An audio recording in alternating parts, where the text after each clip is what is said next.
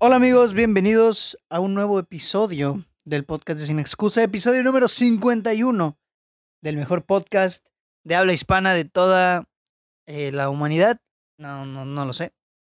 Eh, bienvenidos, bienvenidos a, a un nuevo episodio de su podcast de cine en el que platicamos de todo, absolutamente todo lo relacionado al mundo de las películas, el cine, series, actores, actrices, etcétera, etcétera, etcétera. Mi nombre como ya lo saben, es Braulio Cuevas. Y pues estoy contento de que estén aquí. Eh, ojalá sí estén aquí. Este, porque hoy vamos a hablar. ¿De qué vamos a hablar? Bueno, de entrada quiero decirles que el episodio de hoy no lo tenía yo planeado. O sea, sí tenía planeado grabar episodio, pero no tenía planeado que sea de esto. Quería hacer el volumen 2 de historias del cine, pero ahorita mi periodo escolar está así como muy castrocito y tarea tras tarea tras tarea y no me, no me alcanzó el tiempo de terminarlo, o sea, de terminar de, de, de, investigar y todo este rollo. Pero yo espero que llegue, si no es en una semana, o sea, si no es el siguiente episodio, será eh, en, en otro, no sé si me explico, si no es esta semana, será la otra, sí o sí. De hecho, esta semana no, la otra semana no sé si voy a hacer episodio porque voy a viajar el viernes, que es el día que yo grabo los episodios, y pues este, en toda la semana voy a estar ocupado por la escuela. Pero voy a hacer lo posible por traerlo. Si no, pues lo traeré a lo mejor otro día de la semana, pero no el lunes. Pero bueno, eh, ¿de qué va a ser el episodio de el día de hoy? Bueno, ya lo saben, ya lo leyeron en el título. El día de hoy vamos a platicar de la nueva película de Disney Pixar, Luca. Luca, ay, se me cae esta cosa. Luca, la nueva película de Pixar, que se acaba de estrenar hace poquito, hace una semana aproximadamente, en Disney Plus. Se estrenó el 18, si no me equivoco, en, en la plataforma Disney Plus. No llegó a cines, solo a Disney Plus. Y pues eh, vamos a platicar mi opinión sobre ella, este, qué me pareció, me gustó, no me gustó y todo este rollo. Bueno, primero que nada, vamos a platicar un poquito de mi background con Luca. O sea, ¿qué, qué, qué, cuál era mi relación de la película antes de verla? Bueno, Luca, si no mal recuerdo, se anunció en un Investors Day en hace dos años, creo o un año, no me acuerdo hace cuánto la anunciaron. Y lanzaron la sinopsis y me pareció muy interesante, ¿no? El, que va a estar ambientada en Italia. O sea, yo dije, van a hacer algo tipo Coco, agarrando lo, lo, lo, lo, esencial de Italia y lo van a ambientar, lo van a utilizar para ambientar su película. Algo así me imaginaba yo. Dije, la, la sinopsis se escucha interesante y puede funcionar. Puede funcionar. Entonces estaba yo bastante interesado. Luego sale el tráiler y veo que la animación es ligeramente diferente a lo, a lo que ya antes había mostrado Pixar. O sea, tenía diferentes manejos, ¿no? Eh, había un, un uso de la luz un poquito diferente, unos colores bastante llamativos. Los personajes, ¿no? Tenían ciertos rasgos, ¿no? Incluso parecía hasta un tipo de stop motion. Y, y eso me llamó todavía más la atención. Y yo dije, sí, la voy a tener que ver. Luego salió que la película no iba a salir en cines y yo dije, ah, porque a mí me encanta ver las películas de Pixar en el cine porque ver... Ay, lo siento, es que son las 4 de la mañana. Eh, me encanta ver la animación de Pixar en, en la pantalla grande, me encanta. ¿No? O sea, me dolió muchísimo no poder ver Soul en, en el cine. Y pues también Luca no, no la pude ver en el cine, pero la vi aquí en mi casita mi super pantalla 4K, curva, ¿no? Y, pues ahora vamos a platicar qué pasa con Luca. Bueno, ¿de qué trata Luca? ¿De qué va esta película llamada Luca? Bueno, Luca nos cuenta la historia de un monstruo marino llamado Luca. Es un monstruo marino llamado Luca que vive en, en la Riviera italiana o sea, en las aguas de la Riviera Italiana, más específicamente en la película en el puerto de Porto Rosso. Creo que no existe el puerto de Porto Rosso, creo que tiene otro nombre. No estoy muy informado, pero creo que tiene otro nombre. Em, esta película nos narra la historia de Luca, un monstruo marino que vive en las aguas de la ribera italiana y cuyos padres le prohíben subir a la superficie. Sus padres le prohíben salir con los humanos porque dicen que es muy peligroso, porque dicen que son agresivos, etcétera, etcétera.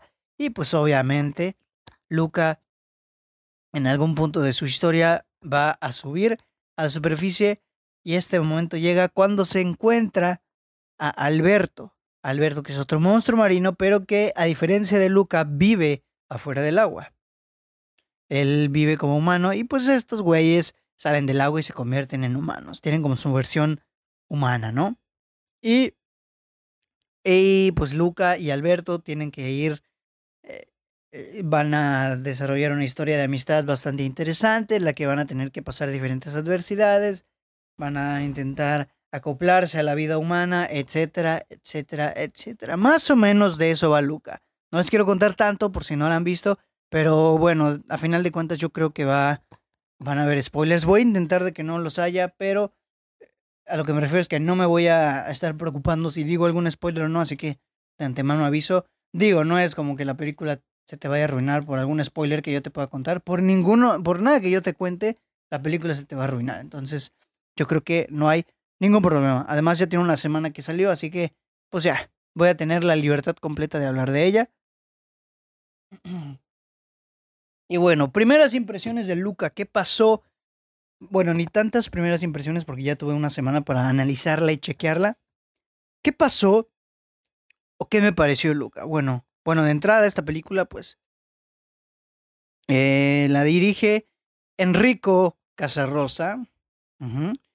¿Quién es Enrico Casarrosa? Bueno, pues un director. no conocía nada de él, pues eh, ahora ya, Luca. Pero bueno, ¿Qué me pareció a mí Luca? ¿Me gustó? ¿No me gustó? ¿La odié? ¿La amé? ¿Qué? ¿Qué, Braulio? ¿Qué? Bueno, a mí Luca me pareció una película simple, una película más de Pixar, pero no me parece mala. Me pareció una película... ¿Cómo decirlo? Un...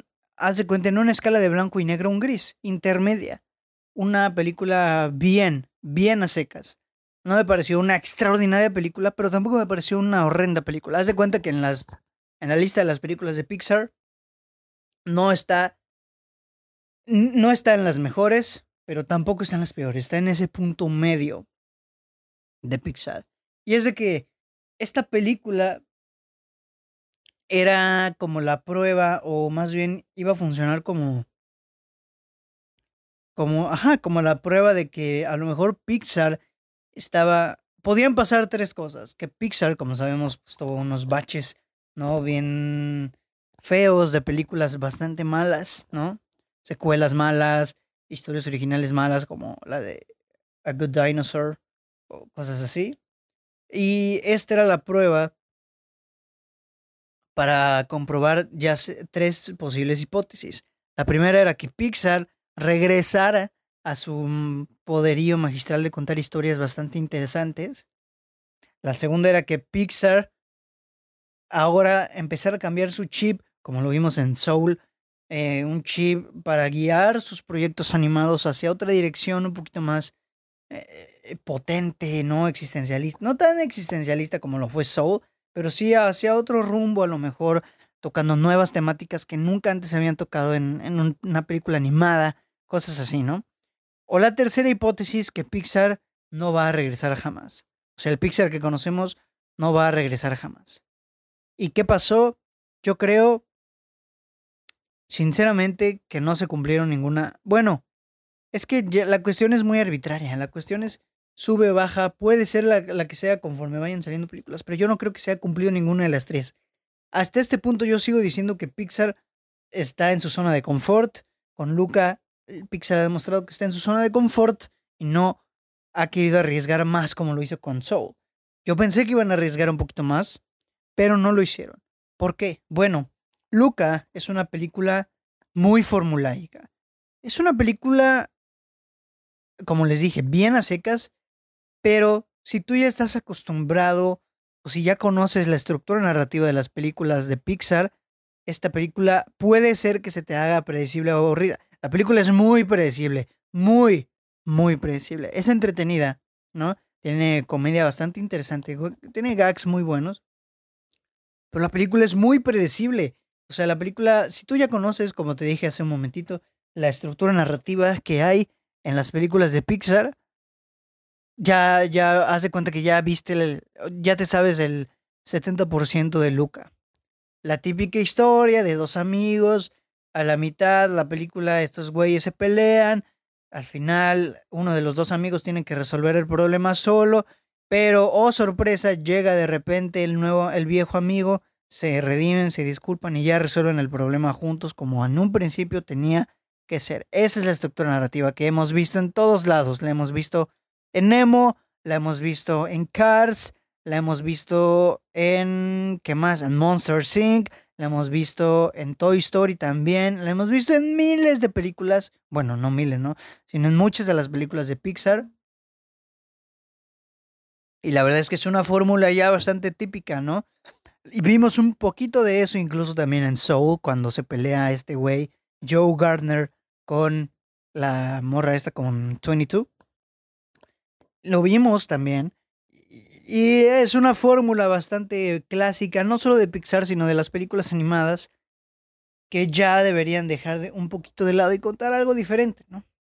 Es una fórmula para atraer al público infantil, que sabemos que Pixar es un estudio destinado a todo público, pero si ya nos demostró con Soul que puede hacer cosas maravillosas para todo público literalmente, pues, pues lo puede seguir haciendo con otras películas, ¿no?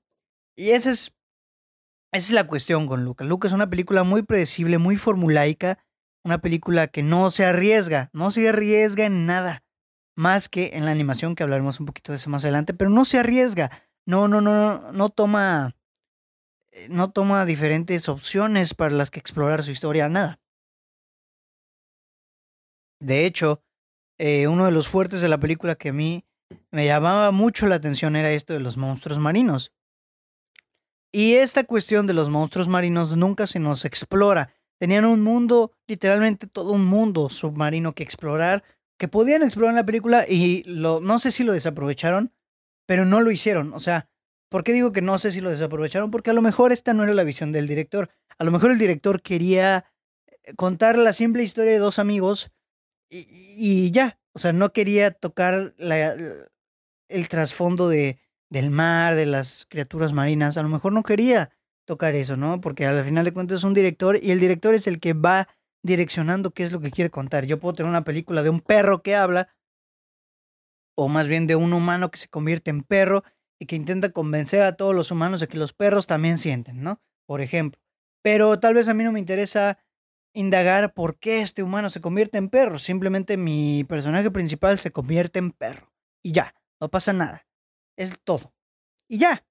Y la verdad es que eh, en esa parte se la doy al director porque a lo mejor no lo quiso explorar. Digo, a lo mejor tuvieron una interesante propuesta por ahí. A lo mejor en un futuro van a explorar un poquito más esto en alguna secuela, no lo sé. Pero de mientras no lo exploraron y pues a lo mejor perdieron una oportunidad interesante de hacer que la película tome un giro diferente. No sucedió, ni modo. Eh, y pues pasó esto. O sea, la película, como ya les dije, es muy formulaica. No, no, no, no es nada que no hayamos visto. Lo dije yo en su momento, lo escribí en Twitter. Es una película. Pixar hace lo que sabe hacer. Una película animada, entretenida para niños, que no, no, no, no, no, no arriesga, ¿no? Que no arriesgue no significa que sea mala. Es una película que está bien. Pero yo sí esperaba un poquito más arriesgue por parte de Pixar, que pues está cada vez más demostrando, bueno, con Soul demostró que puede hacer cosas diferentes. No sucedió, ni modo. Eh, la película tiene, bueno, ha tenido muchas controversias, ¿no? En los últimos días, que la comparan con Call Me By Your Name, con Shape of Water, con un montón de películas. Yo creo que esas comparaciones están totalmente fuera de lugar y absurdas. La película está siendo calificada ahorita como un queer rating, creo que se llama esta tendencia, que es cuando nos quieren vender una historia LGBTIQ, no sé cuántas letras más hay, como si fuera una Como si no lo fuera, vaya. O sea, que nos digan, literalmente, esta historia se nota que es una historia LGBT, pero no se los vamos a decir. Y yo creo que no.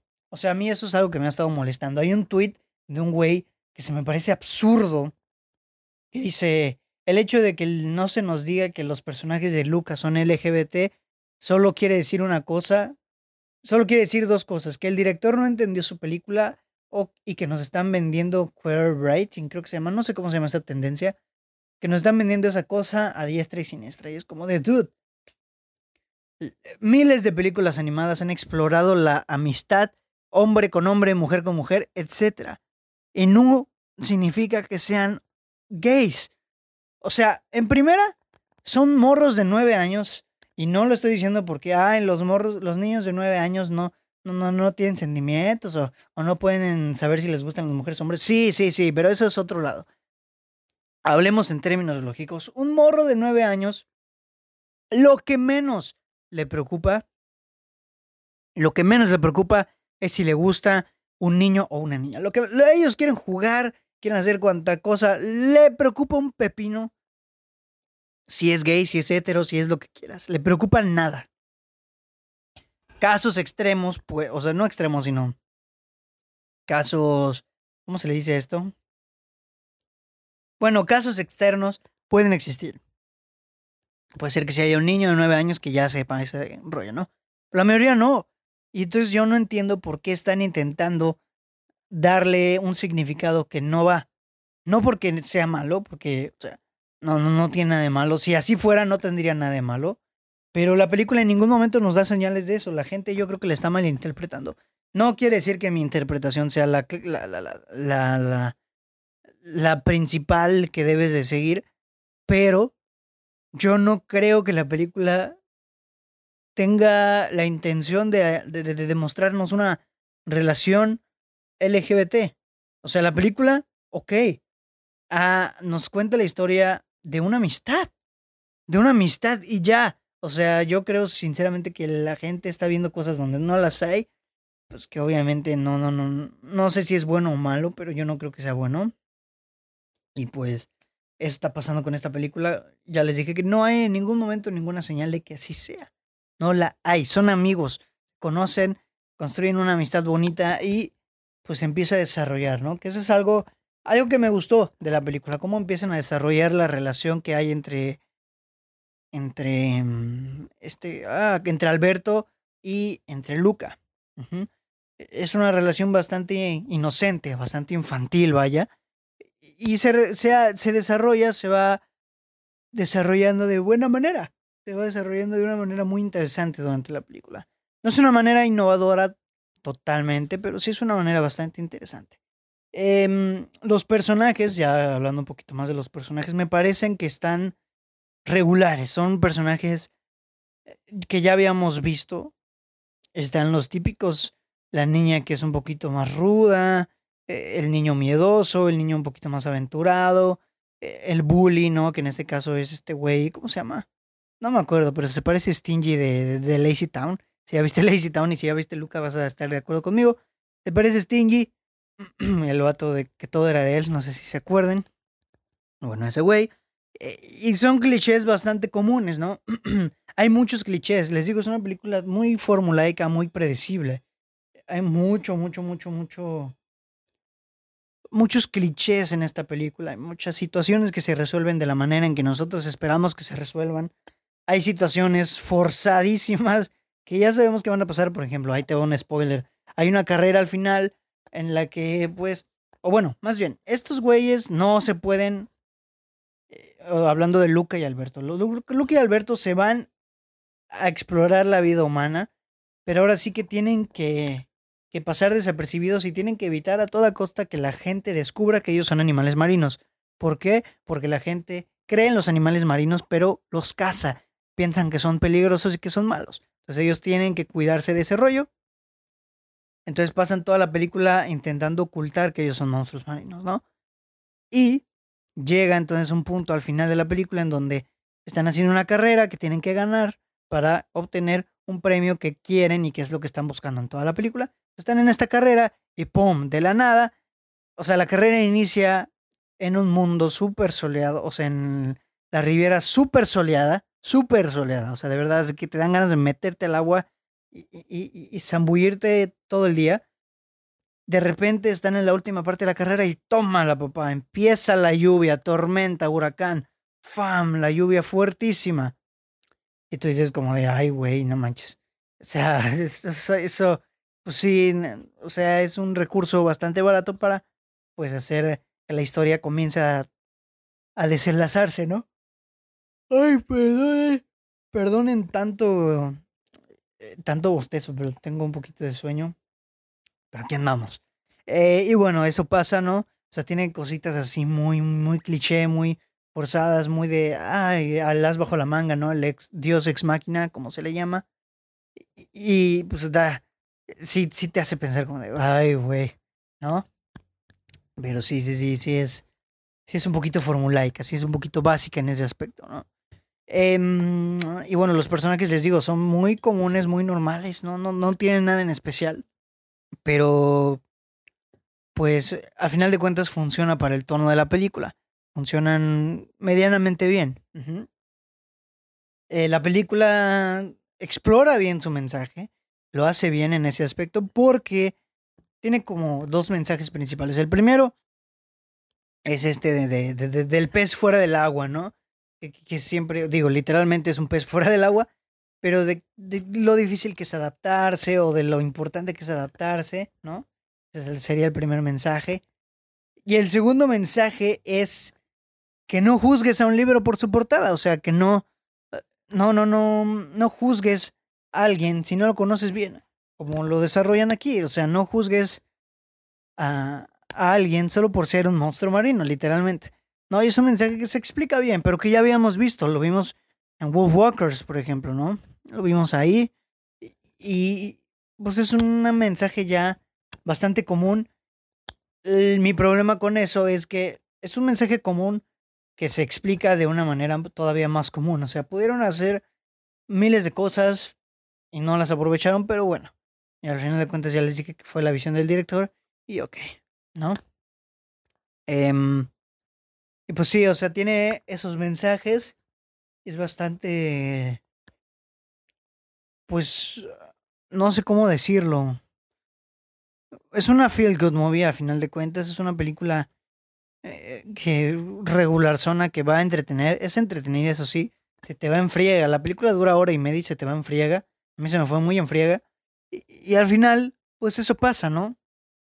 Digo, el guion, se me, se me hace que al final les dio como medio hueva terminar, porque sí, el final es como medio hay una situación ahí al final que se dice, ay, güey, no manches. Pero sí se me hace que les dio como un poquito de, de flojerita al final, ¿no? ¿Y, ¿Y qué es lo que más me gustó de Luca entonces? Bueno, ya les expliqué un poquito qué me pareció a grandes rasgos, ¿no? Ese me pareció bastante, pues ya se los dije muchas veces, formulaica, básica, nada nuevo. Pero les había dicho hace rato que hay una cuestión de la película que sí me encantó. Una cuestión de la película en la que sí arriesgan y, que vuelve una experiencia visual bastante hermosa que es la animación. La animación de esta película es excelente, digo, Pixar ya la conocemos, nunca decepciona, ya cada vez se va superando todavía más. Pero eh, es una animación preciosa, de verdad preciosa. A mí me encanta la animación y esta animación es preciosa, o sea, es una animación que sí se pega a unas texturas bastante reales, pero que tiene su propio estilo. Como hay una diferencia notable entre lo que hay en Soul y lo que hay en Luca. En Soul vemos una animación casi que pegada al hiperrealismo, hablando de calle, texturas, ciudades, ¿no? Obviamente los personajes no. Pero es, es muy una textura bastante similar al hiperrealismo. Aquí es más realismo que hiperrealismo. Es, se ve realista, se ve bien, pero no se ve así extremadamente como que parezca un frame real. Hay frames que sí parecen reales, pero tiene su estilo, ¿ya? Es una es una animación muy preciosa, es una la fotografía es muy buena también, es muy buena la fotografía. La fotografía de las películas animadas yo creo que siempre se tiene que valorar porque tengamos en cuenta que aquí no hay lentes. Un lente hace magia, ¿no? Un lente te da el... ¿Cómo se llama? La, la, apertura que tú quieras, ¿no? El, la luz, la entrada de luz que tú quieras, te da la profundidad de campo que quieras, te da la estética visual que tú necesites, un lente. Diferentes lentes existen y pues cada uno funciona para dar una estética diferente. Aquí en la animación lo que hacen es recrear estos lentes, lo que hacen es eh, animar literalmente cómo es que se ven estos lentes y a mí me fascina cómo, cómo logran que se asemeje al aspecto real de los lentes. Y esto, el uso que se les da, la aplicación que utilizan para cada una de las escenas, me hace extraordinario. Es una animación muy bonita, unos colores preciosos. Me encantó. Hay unas, hay unas escenas del mar que, que se ven hermosas. O sea, de verdad el color de esta película es fantástico también. Y la ambientación, pues no se queda atrás. La ambientación es grandiosa, esta, esta, esta ambientación. O sea, de verdad, es una película visualmente hermosa. O sea, si tú disfrutas del estilo de Pixar, esta película lo más seguro es que te guste. A mí les digo, me, me parece un bien a secas, ni me va ni me viene. No la volvería a ver por voluntad propia si en algún momento me la encuentro, ¿no? De repente por ahí en la, en la tele, a lo mejor sí la vea, pero no sería algo que, que, que, por voluntad yo diga, no, hombre, quiero volver a ver eh, Luca. No. Eh, a lo mejor con Soul eso sí me pasa, ¿no? Que me dieron ganas de ver Soul, pero con Luca lo, lo, lo dudo, ¿no? Y, y, eso, es, eso es lo que pasa, ¿no? Es lo que yo siento que sucede con Luca, ¿no? Eh, les digo, es una película visualmente preciosa. Hay unas escenas del mar hermosas donde el sol pega con el agua, la iluminación del atardecer eh, choca con los personajes y se ve precioso. O sea, de verdad es, es una animación muy bonita que tiene un estilo bastante padre, ¿no? Los personajes incluso tienen este estilo ¿no? Y la ambientación italiana me pareció buena. Digo, no sé, yo no sé si es apegado a lo que es realmente italiano. Busqué fotos del puerto, de donde está inspirado por lo menos este puerto, y me pareció que está bastante similar. Pero, eh, no sé, yo no vivo en Italia y nunca he ido, pero no sé si sí, sí sea bastante apegado. Eh, por ejemplo, con Coco, yo no siento que le hayan atinado a México. Les faltó por ahí. Es un México, obviamente, modificado, un, México animado, pero yo no siento que le hayan atinado al 100%. Entonces, no sé si pasó lo mismo aquí. Eh, no lo sé, hasta que yo vaya a Italia lo voy a conocer. Pero la animación, la ambientación y todo este rollo sí me pareció bastante eh, muy, muy, muy interesante y muy bonito. Y pues bueno, gente, yo creo que ya dije absolutamente todo relacionado con mi opinión con Luca. Es una película formulaica, es una película que no se esfuerza por innovar, es una película más de Pixar. Es una película que sigue la fórmula de Pixar, la clásica de las películas animadas, y que pues ahí se va a quedar, ¿no? Yo no siento que haya, igual siento que esta cuestión de, de que se estrene en, en Disney Plus le resta puntos. Yo no sé por qué Pixar no está haciendo lo mismo que, que, hacen los otros estudios de estrenar sus películas. No sé por qué no hizo lo mismo con Cruella. A final de cuentas estamos hablando de Disney. No sé por qué no hizo lo mismo con Cruella. La estrenó de manera simultánea en Disney Plus y la estrenó en cines a la vez. No sé por qué no hace esto. No lo hizo con Soul, tampoco lo hizo con Luca y ahorita la pandemia en Estados Unidos por lo menos está mejor. No sé si en Estados Unidos sí la estrenaron en cines, por ejemplo, Raya y el último dragón sí se estrenó en Estados Unidos, aquí en México no, pero no sé por qué no lo hicieron. Estamos hablando de, de, Pixar, ¿no? yo creo que esta cuestión de que se estrene en streaming, número uno, la gente no se entera tanto, y número dos, pues no quieren pagar la plataforma. Hay piratería, obviamente, ¿no? No la quieren pagar. E, y yo creo que esto le resta mucha audiencia, ¿no? Hasta que Pixar vuelva a los cines, yo creo que va a retomar todavía más su fuerza, su poder, de mientras no lo creo. Pero bueno, ya saben amigos, esta es mi opinión de Luca. Recuerden que es mi opinión, no tiene por qué ser la verdad absoluta. Ni mucho menos tiene por qué ser su opinión de ustedes. O sea, de verdad es. Es meramente personal, es lo que yo sentí con esta película, ¿no? Y pues me gustaría mucho escuchar su opinión de ustedes. O sea, mucho que me digan en YouTube, en los comentarios de YouTube, o, por Facebook, Instagram, donde quieran. Me digan, no, no, pues a mí sí me gustó, a mí no me gustó. Saben que siempre sus comentarios son bienvenidos. Pero bueno, eh, ya hablé mucho del tema de la semana, que es Luca. Y vamos a pasar con el noticiero sin excusa, que la semana pasada no me acuerdo si hubo, creo que no. Pero bueno, pues vamos a, a pasar con una cápsula más del noticiero sin excusa. Va.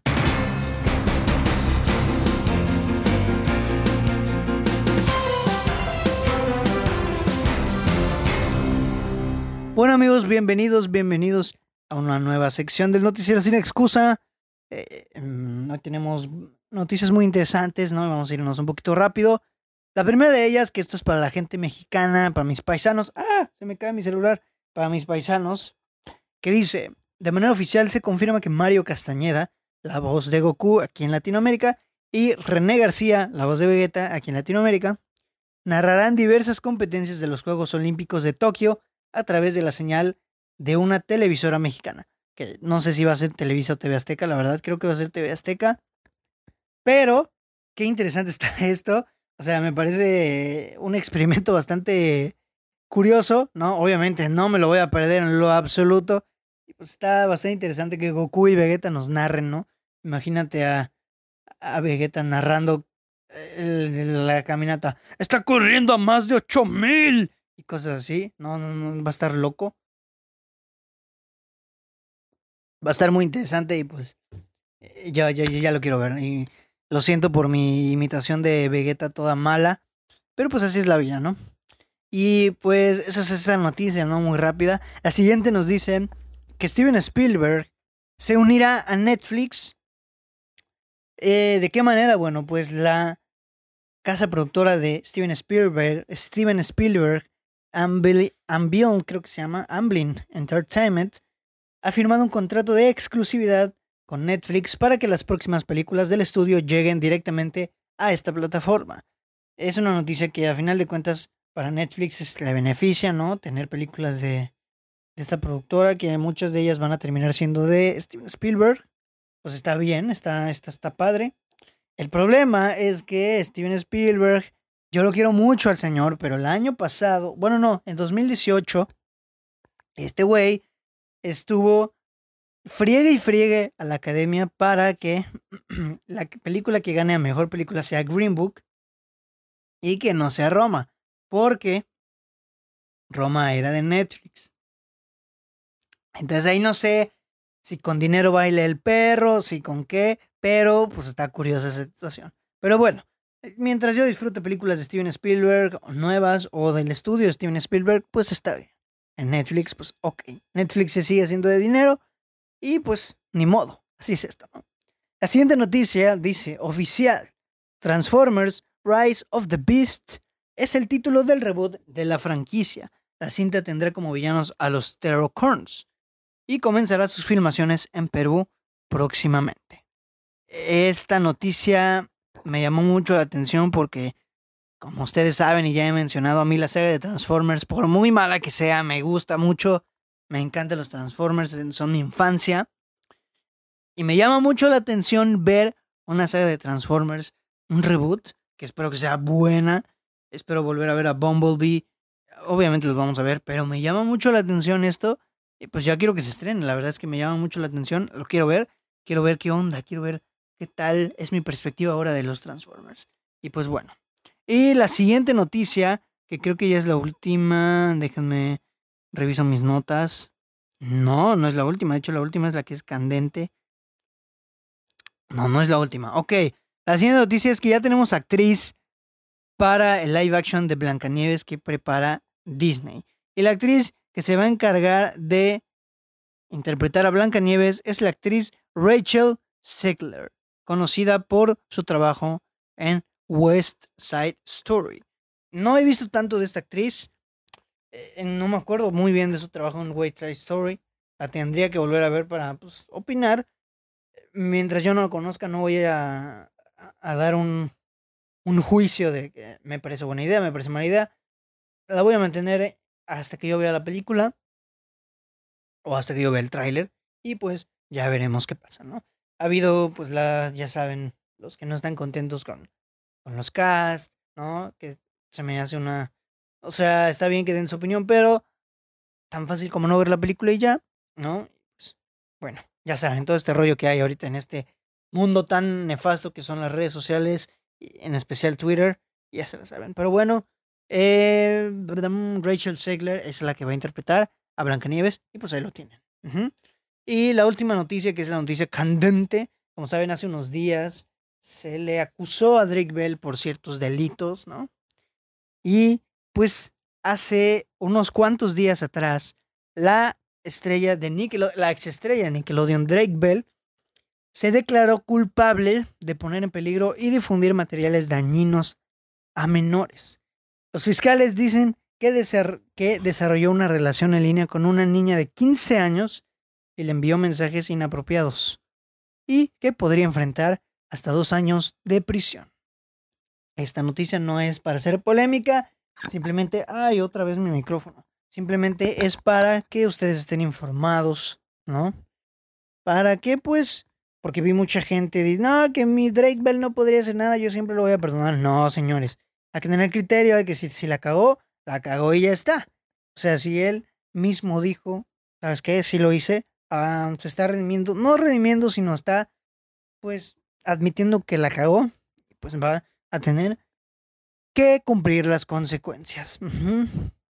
Y pues bueno, esta fue la última noticia de la semana. Vamos a pasar con eh, la recomendación. Les tengo una recomendación muy bonita, muy padre. Y pues nada, bueno, vamos a seguir con la recomendación de la semana. Va.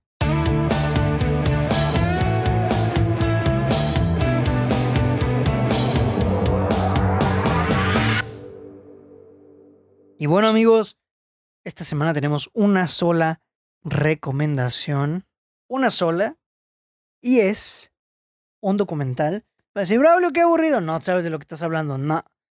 Es una película, un documental que se llama Searching for a Sugar Man. Searching for Sugar Man, que es un documental que nos narra la historia de un cantante que se llama Sixto Rodríguez de un cantante que en Estados Unidos jamás pegó, jamás pegó, pero por una extraña razón en Sudáfrica fue un boom. En Sudáfrica fue un tremendo boom. Entonces esta película trata de narrar toda la investigación que hacen esta gente de Sudáfrica para indagar por qué no hay información de Sixto Rodríguez, para indagar cuál es su paradero, para indagar por qué nadie sabe nada de este güey. Y la película nos va mostrando un poquito de, lo que opina la gente de Sixto Rodríguez, de por qué a lo mejor no tuvo tanto éxito en su ciudad natal y de por qué en Sudáfrica pegó tanto. O sea, esta historia de que tú trabajas, nunca sabes dónde vas a pegar tanto y de repente en Sudáfrica eres el boom y eres el ídolo, ¿no? Y pues es una película muy emotiva, muy interesante también y muy buena. Es un documental buenísimo. Yo no conocía a Sixto Rodríguez y por ese medio por ese documental lo pude conocer y me pareció un cantante muy bueno. Me gustan mucho sus canciones. Es como estilo country, algo así. Está muy bueno el documental. Así que si lo pueden encontrar por ahí, por la web, ya saben, los lados más oscuros de la web, pues van a flipar, como dicen los españoles, ¿no? Y pues qué padrísimo, que, que, que, que está buenísimo ese documental. Me encantó es muy emotivo, me erizó la piel. De verdad está buenísimo, véanlo, se lo recomiendo muchísimo. Y pues ya saben, es, es, es la recomendación de la semana. Y bueno, amigos, con esto yo creo que ya podemos dar cierre a este episodio. Un episodio bastante bueno, yo creo. Y pues 40 minutitos son bastante buenos. Eh, muchas gracias por escuchar el episodio de esta semana. Ya sabes que nos puedes seguir en Instagram como sin excusa, Facebook también como sin excusa. Ahí vamos subiendo, estoy inactivo en estos días porque ya saben, la escuela y todo este rollo en YouTube. Me estoy estresando porque estoy atrasado con los videos. No me quiero estresar, la neta ya dije ya. Cuando yo termine todo este suplicio que es la escuela, voy a dedicarme, hasta que yo tenga tiempo, me voy a dedicar a los videos para hacerlo bien. No me voy a estresar más, ni modo. Así es la vida de un estudiante y pues, ni modo. Pero bueno amigos, eh, ya saben, nos pueden seguir ahí en Instagram, en Facebook. Escuchen el podcast en donde quieran. Estamos en Apple Podcast, Google, Pod, Google Podcast no, todavía estamos solucionando el problema de Google Podcast. Estamos en Apple Podcast, Spotify. Eh, eh, acabo de decir Google Podcast otra vez, ¿verdad? Ay, bueno, otra vez. Apple Podcast, Spotify, Anchor y YouTube. Ahí estamos. Estoy pensando subirlos en Facebook. No lo sé si sea buena idea subirlos en Facebook también. Si quieren, o más bien díganme qué, qué, les parece, ¿no? Ya quiero adaptar a video podcast también este rollo. Ya mero, se los prometo. Bueno, no me voy a comprometer. Eh, eh, yo espero que ya mero, pero no me voy a comprometer. Y... ¡Ay! Dios mío, este ha sido el episodio en el que más bostezos me he aventado. Ahorita me voy a ir a mi Mirs. Pero bueno, amigos, muchas gracias por escuchar el episodio de esta semana. Comenten qué, qué tal, qué les gustó de Lucas, si les gustó o no les gustó. Suscríbanse al canal de YouTube. Sigan el podcast en Spotify. Denos una review por ahí en Apple Podcast. Y pues bueno, amigos, muchas gracias. Mi nombre es Bravo Lucuevas y nos vemos en un siguiente episodio del podcast de Sin Excusa. Bye.